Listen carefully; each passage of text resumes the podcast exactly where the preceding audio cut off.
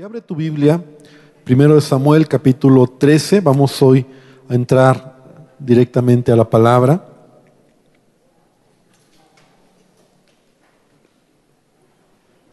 Estamos hablando sobre la vida de, de Saúl, del rey Saúl.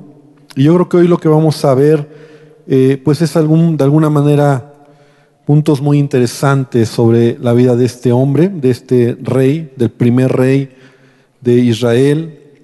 Y hemos hablado mucho acerca de esta transición, ¿verdad?, histórica, donde el pueblo de Israel se gobernaba por jueces, pero directamente era Dios quien bendecía, quien protegía al pueblo de Israel. El pueblo de Israel quiso ser como todas las demás naciones, entonces ellos pidieron un rey. Y aunque Samuel se los advirtió, aunque Samuel les había dicho que no era lo mejor para ellos, ellos se aferraron, quisieron un rey, entonces Dios les dio un rey, y el primer rey entonces que se estableció, ¿verdad? Esta monarquía fue Saúl. Ahora, eh, hemos hablado un poco acerca de Saúl y capítulo 12 veíamos cómo Saúl pues de alguna forma respondió correctamente ante el momento más importante para él, que fue cuando Dios lo levantó, o Dios lo respaldó, o Dios de alguna manera mostró, ¿verdad?, el poder de Dios, el respaldo de Dios en quien iba a ser este su rey, Saúl. Y en el capítulo 12 hablamos cómo Samuel, ¿verdad?, eh, habla con el pueblo, les hace entender que no fue la mejor decisión, sin embargo, la única manera en que ellos iban a ver la bendición de Dios era buscándole a Él. Realmente con rey, sin rey, eh, lo importante es poner a Dios en primer lugar. Y ese era el principio que extraímos al final, ¿verdad? En donde Samuel les decía, la verdad es que si ustedes temen a Jehová, si le sirven con todo su corazón, si le buscan y si perseveran en sus caminos, entonces Dios los va a bendecir. Realmente eso es algo que aún se aplica para cada uno de nosotros. Hoy vamos a entrar al capítulo 13 y como hay varias cosas interesantes que ver, vamos a leer entonces del primer versículo al versículo número 7. Y yo espero que tengas ya tu Biblia ahí abierta y si no, aquí tenemos las escrituras en la parte de atrás pero dice de la siguiente manera, había ya reinado Saúl un año, y cuando hubo reinado dos años sobre Israel, escogió luego a tres mil hombres de Israel, de los cuales estaban con Saúl dos mil enigmas en el monte de Betel, y mil estaban con Jonatán en Gabá de Benjamín. Aquí por primera vez se menciona a Jonatán, al hijo de Saúl, que es muy diferente a Saúl y que vamos a tocar también algunos aspectos de él, pero aquí ya vemos a Jonatán, ¿verdad? Que estaba ahí. Dice, y envió el resto del pueblo, cada uno a sus tiendas. Y Jonatán atacó a la guarnición de los filisteos que había en el collado. Y lo oyeron los filisteos, e hizo Saúl tocar trompeta por todo el país, diciendo, oigan los hebreos. Algo muy similar a lo que hizo la primera vez, ¿recuerdas? que, él llamó, convocó a todo el pueblo de Israel. Y todo Israel oyó que se decía, Saúl ha atacado a la guarnición de los filisteos y también que Israel se había hecho abominable a los filisteos. Y se juntó el pueblo en pos de Saúl en Gilgal. Entonces los filisteos se juntaron para pelear contra Israel. Estamos viendo que es otro pueblo, ¿verdad? La primera pelea que tuvo Saúl fue contra los amonitas, ahora es contra los filisteos. Entonces dice que se juntaron para pelear 30 mil carros, 6 mil hombres de caballo y pueblo numeroso como la arena que está a la orilla del mar. Y subieron y acamparon en Migmas al oriente de Betabén y cuando los hombres de Israel vieron que estaban en estrecho porque el pueblo estaba en aprieto, se escondieron en cuevas, en fosos, en peñascos, en rocas y en cisternas. Y algunos de los hebreos pasaron el Jordán a la tierra de Gad, de Galad. Pero Saúl permanecía aún en Gilgal y todo el pueblo iba tras él temblando. Hasta ahí primero. Entonces, es un, es un escenario totalmente diferente al primero. Podemos ver cómo ya habían pasado, al menos aquí nos dice la escritura, que por lo menos dos años del reinado de Saúl, Y Saúl ya había levantado un ejército.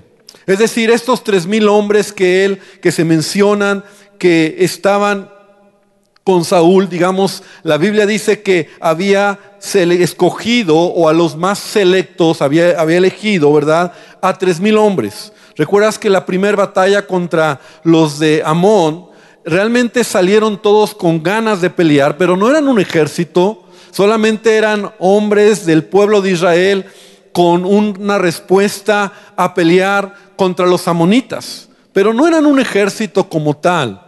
Ahora ya Saúl en este momento está levantando, podríamos decir, un ejército. Dos mil se quedan con él en Migmas, lo vemos ahí, y en el monte de Betel, y mil se van con Jonatán en Gaba, a Gaba de Benjamín.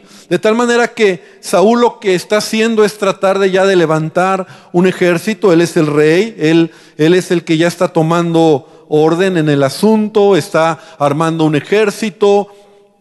Si son pocos o son muchos, realmente Mm, simplemente nos deja ver lo que Saúl hizo, ¿verdad? Podríamos decir que eran muy poquitos en comparación de las batallas que iba a enfrentar, pero finalmente él escoge a tres mil.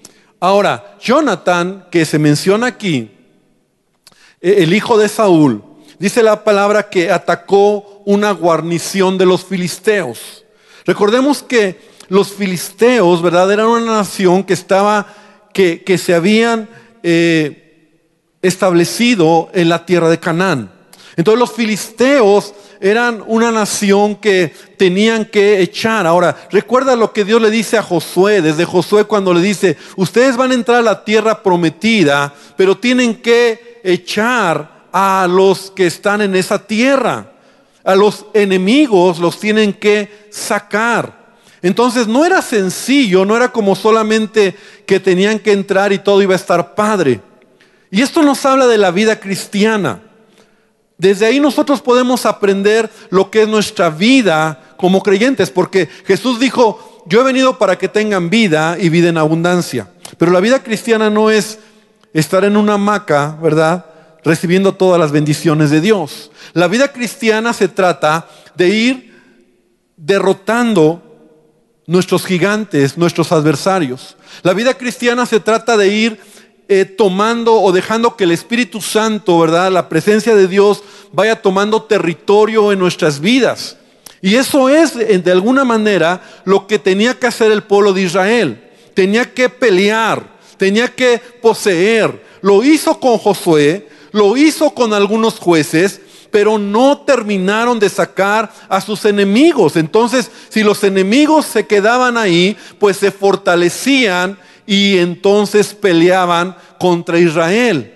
Entonces el punto era vencer, destruir, sacar totalmente a los enemigos. Entonces vemos cómo Jonatán, él está peleando en serio. Y dice la palabra que él atacó una guarnición de los filisteos. Esta palabra, ¿verdad? Es como un puesto de guardia o un lugar fortificado donde estaban los filisteos. Imagínate que ellos están en un gran territorio, ¿verdad? Lo que era el territorio de, Israel. Y, los filisteos tenían ciertos lugares, ciertas fortificaciones donde ellos tenían puestos del ejército. Y desde ahí, pues trataban de poseer territorio. Desde ahí trataban de incursionar eh, con los enemigos, que en este caso era Israel, ¿verdad? Y entonces Jonatán desde ahí llegó, ¿verdad? Llegó con su ejército, con los mil hombres que traía, y él atacó una guarnición. Y cuando sucede esto, pasan dos cosas. En primer lugar dice que los filisteos se enteraron de lo que sucedió y se levantaron para atacar a Israel. O sea, todo estaba tranquilo, pero cuando Jonatán pica ahí, ¿verdad? Cuando Jonatán toca a los filisteos, entonces los filisteos, todos los que estaban, ¿verdad? Alrededor se levantan para atacar a Israel.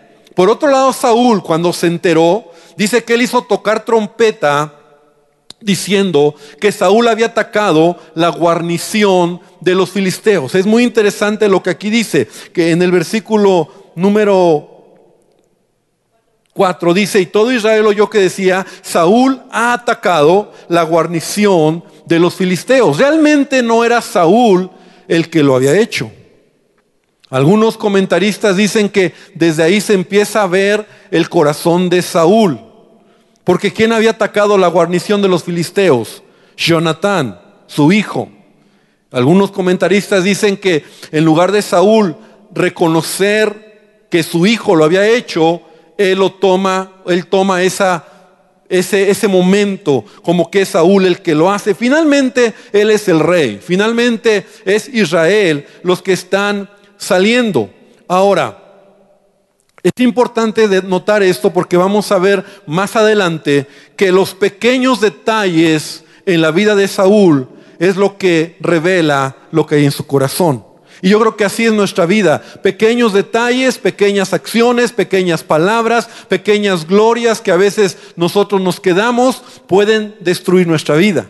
Entonces, podría ser algo inocente, podría ser algo que simplemente Él es el rey y Él tiene la autoridad de decir el rey Saúl como hablando de Israel, pero al final Él lo hace, no sabemos, ¿verdad? Pero yo creo que ahí se muestra un poco el corazón de Saúl. Ahora, esto desató una tremenda respuesta, como decía, de parte de los filisteos. Dice que se levantaron miles de hombres miles de hombres, tanto así dice que el pueblo era tan numeroso como la arena que está a la orilla del mar. Entonces ahora es al revés. Son los filisteos los que son numerosos, los que son miles para atacar un pequeño ejército de tres mil de Israel, que a lo mejor está preparado, pero es la primera batalla de manera oficial que van a tener. Y no sabemos, ¿verdad? El corazón de estos hombres, pero lo que sí podemos ver, en, lo que quiero mencionar, es que cada prueba es diferente. O sea, el capítulo 11 vimos una batalla que es totalmente diferente ahora a esta batalla que está en el capítulo 13. Y yo creo que esto es algo que debemos de aprender. Cada prueba en nuestra vida va a ser diferente. A veces la gloria de Dios la vas a ver inmediatamente. A veces el poder de Dios y la respuesta de Dios la vas a ver rápido. Pero a veces no va a ser así. A veces va a suceder como lo que estamos viendo. Una situación donde humanamente Israel iba a perder la batalla. Humanamente, había un ejército que era mayoría, que era poderoso para la batalla y que de alguna manera estaban listos para pelear contra el ejército de Saúl. Humanamente las cosas son totalmente en contra de Saúl. Por otro lado, nosotros vemos cómo los israelitas, y ahí lo vemos en los versículos, en el versículo 6 y en el versículo 7, empezaron a tener temor. Ya no era esa actitud de valentía, ya no era esa actitud de, vamos a, a lograrlo, porque empezaron a ver que era difícil. Y yo no sé cuántas veces en nuestra vida y esto es importante recordarlo porque a veces las pruebas, los gigantes o los problemas que vamos pasando en la vida a veces vamos a estar del lado donde todo está en nuestra contra. Del lado donde todo humanamente vamos a perder. Donde humanamente decimos, no hay manera para que esto suceda. Pero debes de recordar que sea con pocos o con muchos, ¿verdad? Dios siempre está con nosotros. ¿Cuántos dicen amén? Dios siempre está contigo. Dile al que está al lado tuyo, Dios siempre está contigo. Recuérdalo. Recuérdalo. Porque no importa cómo suceda la situación. Ahora encontramos una condición en Saúl y en su ejército totalmente difícil. Capítulo 11, ellos tenían todo. Casi, casi ni hicieron mucho, ¿verdad? Bueno, sí pelearon, pues, pero ¿quién puso temor en sus enemigos? ¿Quién trajo eh, confusión en los amonitas? Fue Dios. Ellos se levantaron, se unieron, ni tenían armas, ni eran ejército, ¿verdad? Como tal, estructurado. Y vieron la mano de Dios. Saúl lo reconoce. Saúl mismo dice, esto provino de Dios. Pero en este momento vemos cómo ante esta prueba, ante esta batalla, las cosas son difíciles. Las cosas son complicadas. Y nosotros debemos de aprender de ello, porque todas las batallas que tú encuentras en la Biblia siempre van a traer una enseñanza para nosotros, un, sentido, en un sentido espiritual y en un sentido real también, porque a veces nosotros estamos pasando momentos donde todo está en nuestra contra. A veces hay gente hoy, hermanos, que dicen, pastores, que todo está en mi contra. ¿No? Alguna situación de trabajo, alguna situación legal, alguna situación donde todo está en tu contra. Pero no te preocupes, si Dios está contigo, lo tienes todo. Amén. Lo importante es responder correctamente, como lo vamos a aprender que no lo hizo bien Saúl, pero vamos a aprender, ¿verdad? Cómo debería de ser. Entonces, en el versículo 7, Vemos como algunos de los hebreos, el miedo era tanto que, no solamente se escondieron en cuevas, se escondieron en peñascos, en rocas, en cisternas, o sea, el ejército y los judíos, los hebreos, estaban escondiéndose porque decían nos van a destruir. Tanto que aún pasaron el Jordán, el otro lado de la tierra de Gad, y Saúl dice, permanecía en Gilgal, y todo el pueblo iba tras él temblando. Mira qué interesante, todo el pueblo iba tras él temblando. Esta es la condición del pueblo de Israel. Con temor, con mucha angustia, con mucha aflicción. Entonces vamos a seguir leyendo. Y él esperó, dice, siete días conforme al plazo que Samuel había dicho.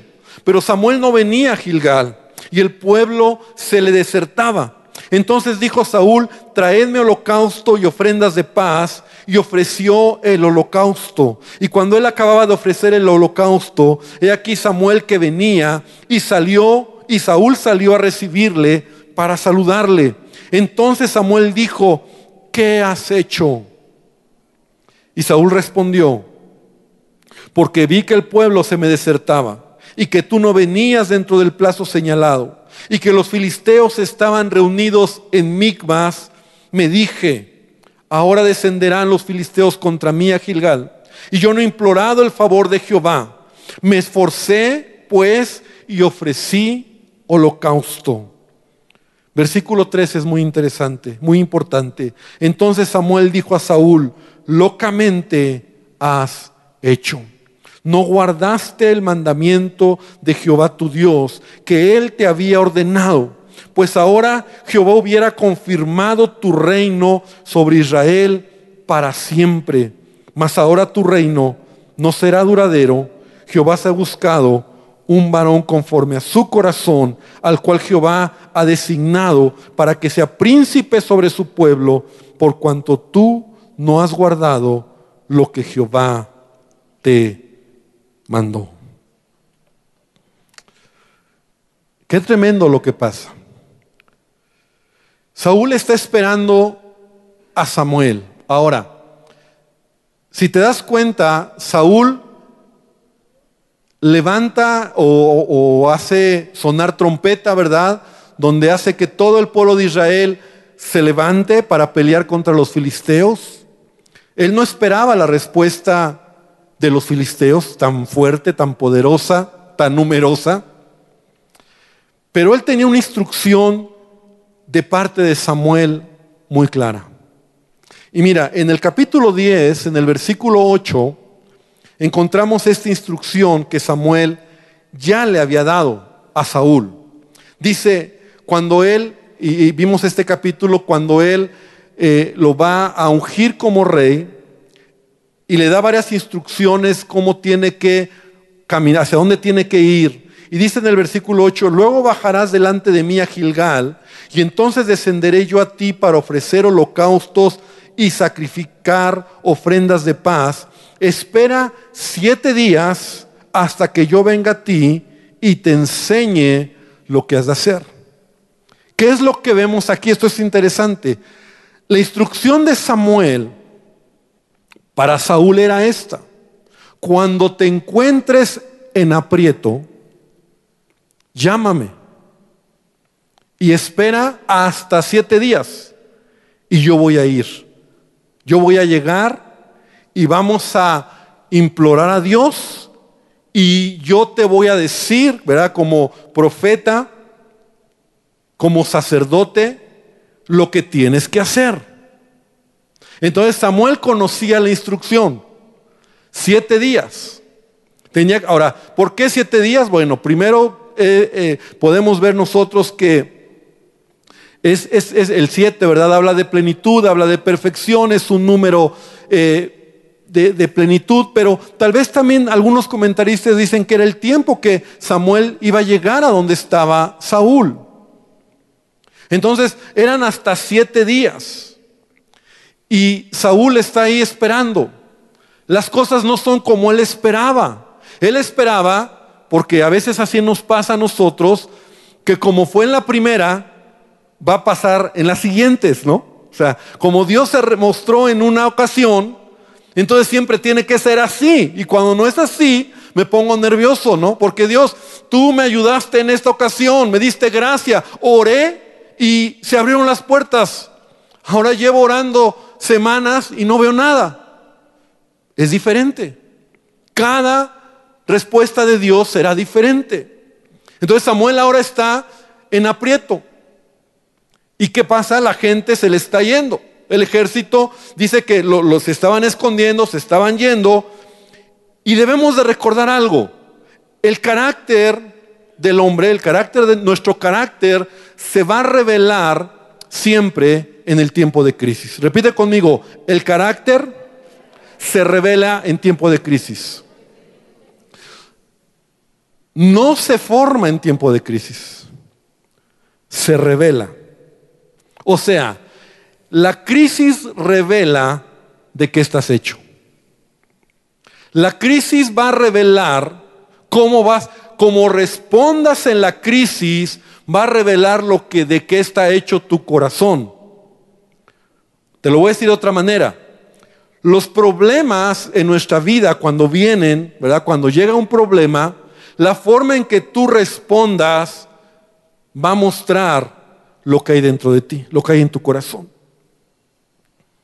Entonces a veces por eso las pruebas, así se llaman como pruebas, a veces reprobamos las pruebas. Porque el examen que Dios nos pone, la prueba que Dios nos pone, respondemos equivocadamente. O a veces respondemos correctamente. Entonces Saúl se encuentra frente a una crisis, frente a una prueba. Una prueba que él simplemente va a responder de acuerdo a lo que hay en su corazón. Y entonces vamos a ver cómo está respondiendo Saúl ante esta crisis. Lo primero que yo puedo ver es que él no transmitió confianza en su gente. Es decir, seguramente él mismo estaba nervioso, él estaba asustado, él estaba temeroso y esto hace que su gente actúe de la misma manera. ¿Por qué te lo digo, hermano? Porque la Biblia dice, ¿verdad? Que lo que hacen los sacerdotes, el pueblo también lo hace. O en la versión 60 dice, como es el sacerdote, es el pueblo. Eso está en Ageo 4.9. O sea, como es el líder, serán los que están debajo. Y, eso en cualquier nivel. Como es el padre de familia, como es el esposo, como es el varón, serán los hijos, será la esposa. Ese es un principio de vida. Entonces, lo que el líder transmite es lo que va a suceder. Lo que el líder es es lo que el pueblo va a responder. Entonces, si tienes un líder temeroso, tienes un líder que en ese momento se está panicando, ¿verdad? Porque él dice, viene un día, dos días, tres días, cuatro días, y él sabe que los filisteos están, se están preparando, y él sabe que la gente se está yendo, ¿verdad? Los hombres se están escondiendo. Entonces él seguramente estaba actuando igual y lo vamos a ver, ¿verdad? Porque incluso la, reacción que él toma es porque él en lugar de tomar una actitud diferente, tiene temor, tiene angustia, tiene, tiene preocupación. Y eso es importante entenderlo en la vida de Saúl. Él está respondiendo eh, equivocadamente, porque la manera en que él podía haber respondido era clamando a Dios. Nunca encuentras aquí un momento donde Saúl diga y dio y clamó a Dios en el sentido de pedir, de clamar, de decir, Dios, ayúdame. Yo creo que si él hubiera hecho, si él hubiera clamado a Dios, Dios hubiera respondido, porque la palabra de Dios dice, clama a mí y yo te responderé. ¿Cuántos dicen amén? Y cuando tú tienes aflicción en la vida, cuando tú tienes un problema en tu vida, tienes de dos siempre. Una es afligirte u otra es clamar a Dios. Clamarle a Él y decirle, Dios, ayúdame. Dios, necesito de ti sabiduría, necesito de ti dirección. Pero si el tiempo que, como decía un pastor, ¿verdad? El tiempo que te la pasas preocupado, te la pasaras buscando a Dios, otra cosa sería. Entonces Saúl, ¿qué pasó? Un día, dos días, tres días, cuatro días y no venía Samuel, él estaba afligido, él estaba preocupado, veía que la gente se le iba y, como un líder, en lugar de tomar acciones correctas, él está entrando en una crisis personal. Él está en una crisis en donde se le olvida a Dios en el sentido de, de clamar de su corazón. Él no podía levantar un sacrificio, aunque lo hace, pero él podía buscar a Dios. Él podía pedir a Dios dirección. Entonces, hermano, debemos de aprender esto, ¿verdad? Porque Saúl está, ahora Saúl está preocupado porque Samuel no llega. Y aún el séptimo día, cuando era el cumplimiento de cuando Samuel le dice, Samuel llegó. O sea, Samuel no se tardó le dijo, espérame hasta siete días. Y Samuel llegó en el séptimo día. O sea, en el límite, pero llegó. Y entonces Saúl está preocupado, ¿verdad? De, lo que está pasando, de lo que está sucediendo. Y entonces, ¿qué es lo que él hace? Comete eh, eh, el peor error que él podía haber cometido, ¿verdad? Es ofrecer un sacrificio de holocausto a Dios, una ofrenda a Dios. Saúl hizo algo que no podía hacer. Y yo creo que estoy seguro que lo sabía, porque las instrucciones que habían en la ley eran claras, solamente los sacerdotes, los levitas eran los responsables y los únicos que podían ofrecer sacrificios a Dios y Saúl no lo era. Pero entonces, ¿qué está haciendo Saúl? Está tomando una acción, ¿verdad? Y pareciera, esto es interesante aprender, pareciera como que es algo correcto. Pero ¿sabes qué veo en esto? Saúl está más preocupado por la forma, por las formas, que por la esencia de lo que realmente él tenía que haber hecho. O sea, él cree que haciendo el sacrificio las cosas van a cambiar. Él cree que solamente ofreciendo el sacrificio algo va a suceder. Y no es así. Porque aparte de que Él está haciendo algo incorrecto, un, sacrificio solamente lo podían hacer los sacerdotes. Y, y, sabes, esto, esto nos enseña mucho porque, sabes, esto habla de lo que debe de ser la relación con Dios. Saúl era un rey que era del pueblo de Israel, pero él no tenía una comunión con Dios. Él no tenía esa, esa relación cercana con Dios. No tenía que hacer un sacrificio. Tal vez lo único que tenía que haber hecho era levantar sus manos y pedir ayuda a Dios. Pedir dirección a Dios. Y esto debemos aprender porque a veces nosotros como hijos de Dios o como creyentes podemos caer en este error es decir, preocuparnos más por las formas que por, la, por el fondo, por la esencia de lo que es nuestra comunión con Dios. Hay muchos creyentes que eh, dicen, bueno, si yo vengo a la iglesia, entonces Dios me va a responder. Bueno, si yo estoy ahí, entonces Dios tiene que hacer algo. No, no es así. Dios no está comprometido con nuestras formas. Dios está comprometido cuando tú le buscas de todo corazón, cuando tú derramas tu corazón, cuando por encima de lo que puedes adorar o puedes venir o puedes buscarle, realmente tú puedes decirle, Dios te amo por encima de todas las cosas. Yo te he platicado en una ocasión a alguien que, una ocasión se acercó conmigo un hermano, muy enojado. Y, y me recuerda esto, porque él estaba muy enojado y me dijo, pastor, llevo tres meses diezmando y no he visto la bendición de Dios. Dígame qué sigue, qué tengo que hacer. Así me dijo. Y yo era como medio novato en el pastorado. Y yo, mira, me asusté, ¿no? Y yo dije, es que llevo tres meses y lejos de ver la bendición de Dios, no me ha ido bien. Las formas no es lo que tú tienes que creer que a cambio de eso vas a encontrar lo que Dios quiere hacer. Mucha gente puede venir a la iglesia, mucha gente puede orar, puede cantar, puede ofrendar y decir, ya lo hice, ahora Dios ayúdame. Y no es así. Saúl estaba más preocupado por, por la forma. Si hago el sacrificio, entonces algo va a pasar. No, porque aparte no él, él no era el que tenía que hacerlo, estaba desobedeciendo.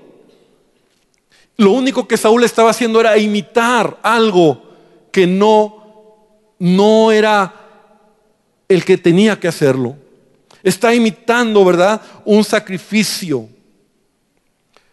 Entonces, la, desobediencia de, de Saúl fue tan evidente que él hizo lo que quiso. Ofreció un holocausto. Ahora, fíjate qué contradicción. Un autor, se llama Will Pons, dice acerca de lo que es el sacrificio de holocausto. La idea central del holocausto, fíjate, era la entrega, la entera consagración a Dios, desde que el fuego consumía al animal y simbolizaba el abandono de sí mismo y la entrega personal a Dios a causa del pecado personal, era necesario que la persona muriera a sí misma y no había ninguna reserva, ya que el sacrificio representaba la entrega total de esa persona. Jesucristo es ese holocausto que vino a hacer y cuando Él dice, no se haga mi voluntad, sino tu voluntad, Él representa el mayor holocausto, donde Él nos enseña que no es nuestra voluntad, sino la voluntad del Padre. Jesús afirmó su rostro hacia la cruz y no vaciló, porque él sabía que era todo o nada. Entonces, eso era lo que significaba un sacrificio de holocausto, una entrega total de obediencia a Dios. Y Saúl está haciendo un sacrificio de holocausto con una actitud o con un corazón de desobediencia y de hacer lo que a él le parece y lo que él quiere hacer. ¿Te das cuenta la contradicción? Porque no son las formas lo que Dios ve, es el corazón lo que Dios mira. Y por eso Saúl ofrece un sacrificio sin entender lo que representaba.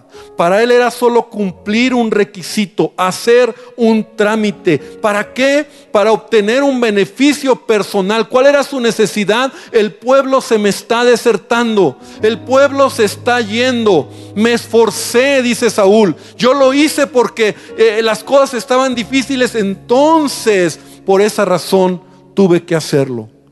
Pero Samuel no había fallado a su palabra porque dice que aún en el día 7 Samuel llegó y le preguntó, la primera pregunta que le hace Samuel es, ¿qué has hecho?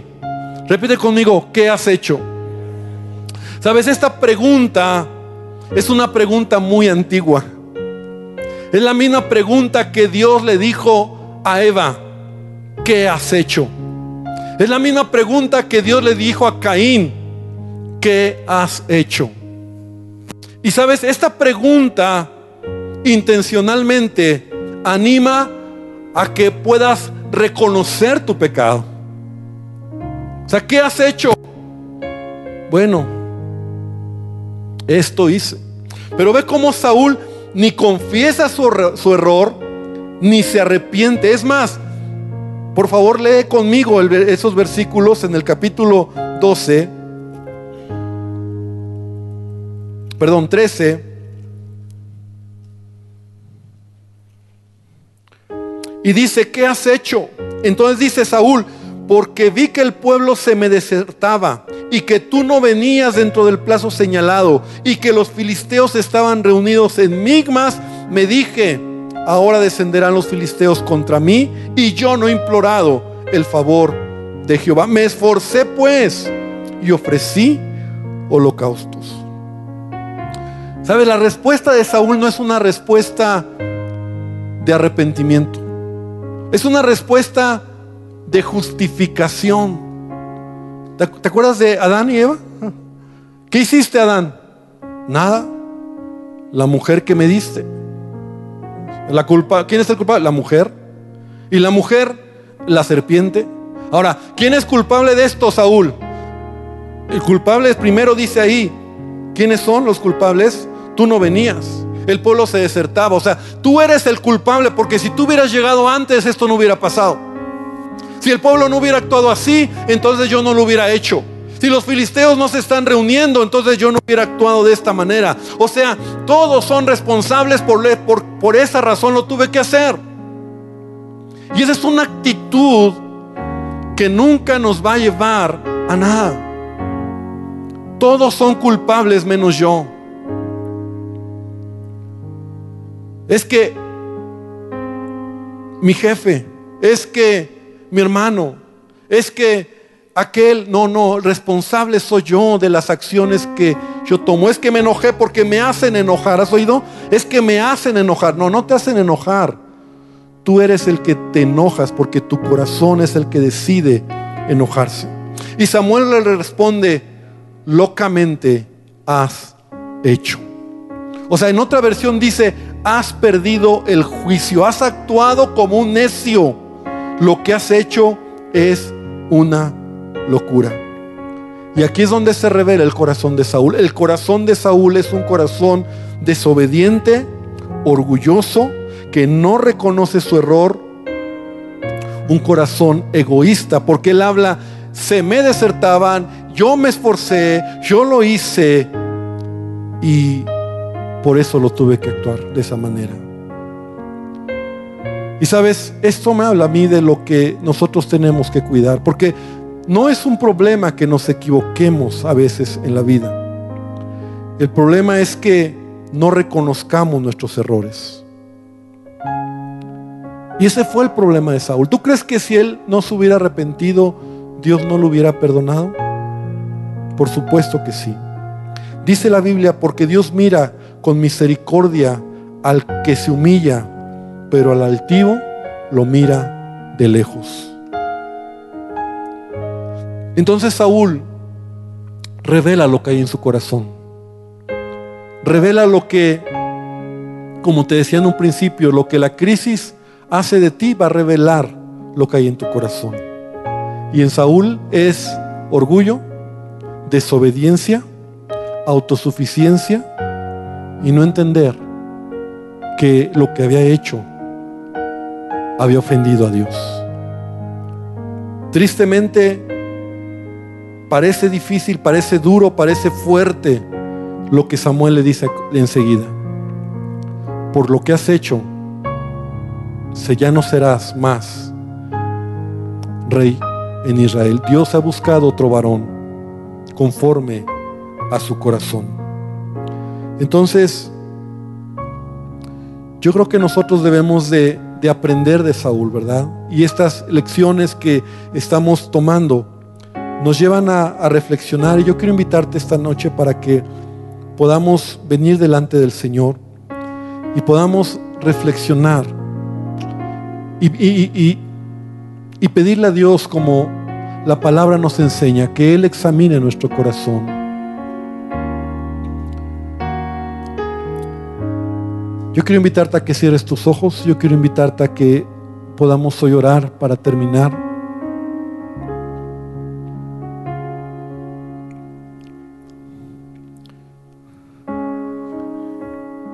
Y yo quiero invitarte a que hoy le podamos decir a Dios, Señor, ayúdame a, a revisar mi corazón. Señor, perdóname porque sí estoy aprendiendo de este hombre, de Saúl, pero ¿qué hay conmigo? ¿Qué hay con mis actitudes, Señor? ¿Qué hay con mi relación contigo, Dios? Tal vez tú estás pasando una necesidad. O tal vez vamos a pasar alguna necesidad. ¿Y cómo vas a responder ante esa crisis en tu vida? Esa prueba. Sabes, los momentos de bonanza son oportunidades de Dios para madurar en nuestra vida. Nunca olvides eso. Los tiempos de bonanza son oportunidades de Dios para crecer y madurar en nuestra vida. Porque los tiempos de crisis no vas a no es para crecer, es para responder adecuadamente lo que ya has crecido. Por esa razón, a veces equivocadamente nosotros decimos todo está bien y a veces es cuando menos buscamos a Dios cuando menos tomamos la palabra, pero cuando hay crisis, a veces pensamos y venimos y le buscamos con todo nuestro corazón. No, hermano. Los tiempos de bonanza nos ayudan para ser formados. Señor, esta noche yo te quiero pedir que tú nos bendigas, que tú nos ayudes, que hoy podamos aprender, llevarnos algo en nuestro corazón porque podemos aprender de este, de este hombre, cómo él respondió equivocadamente. Porque él pudo haberse arrepentido, porque él pudo haber cambiado y haberse humillado. Y yo sé que tal vez si esa actitud hubiera estado en él, tú lo hubieras perdonado, Dios. Pero él se justificó. Él echó la culpa a Samuel, él echó la culpa a sus circunstancias, él echó la culpa al tiempo y no reconoció lo que había hecho. Él creyó que solamente por la forma tú Dios tenías que comprometerte a ayudarle. Pero él no entendió que tú buscas una relación con nosotros. Siempre ha sido así. Siempre tú deseas que por encima de cualquier forma o de lo que hagamos, nuestro corazón verdaderamente esté enamorado de ti. Yo quiero invitarte a que hoy terminemos. Yo quiero invitarte a que hoy te pongas de pie. Yo quiero invitarte a que, por favor, hoy podamos, ahí donde estás, levantes tu corazón al Señor, levantes tus manos a Él y le digas a Jesús, Jesucristo, te amo con todo mi corazón. Puedes decirlo esta, esta noche, aun si tú vienes por primera vez, es una oportunidad para que hoy tú le digas a Jesús, Jesús te necesito. Háblale como tu Padre, dile Señor, te amo, te necesito, eres todo para mí, ahí donde estás. No son las formas lo que hace que las cosas sucedan. Es lo que está en el corazón. Es un clamor genuino a veces Simplemente a veces es un gemir interno lo que Él va a escuchar de ti. No es que tan bonito oras. No, nunca pienses que si oras elocuentemente Dios te va a oír. No, mira, a veces lo que Dios oye es ese corazón que solo gime, que solo tiene dos palabras para Él, pero genuinamente le está buscando y Dios va a responder. No creas que es el que canta bonito al que Dios le oye es aquel que no importa eh, qué tan afinado está, cuando de un corazón genuino le alaba al Señor, Él escucha y se hace uno con Él. Y si algo podemos hoy dejar en nuestro corazón es decirle a Jesús, Señor, eres todo para mí, eres todo para mí. Que nunca me pase esto, que nunca piense que solo es la forma, lo voy a hacer porque otros lo hacen. Porque a veces no nos toca a nosotros Y no es lo que Dios quiere de ti. Él está esperando solo un corazón humillado, un corazón humilde, genuino. Señor, bendícenos esta noche y bendice esta palabra en cada vida, Señor. Y ayúdanos a entender, a entender a través de Saúl, Señor, lo que no tenemos que hacer. Gracias, Padre, en el nombre de Jesús. Amén y amén, Señor. Gloria a Dios. Amén. Da un aplauso fuerte, fuerte a nuestro Dios. Gloria al Señor.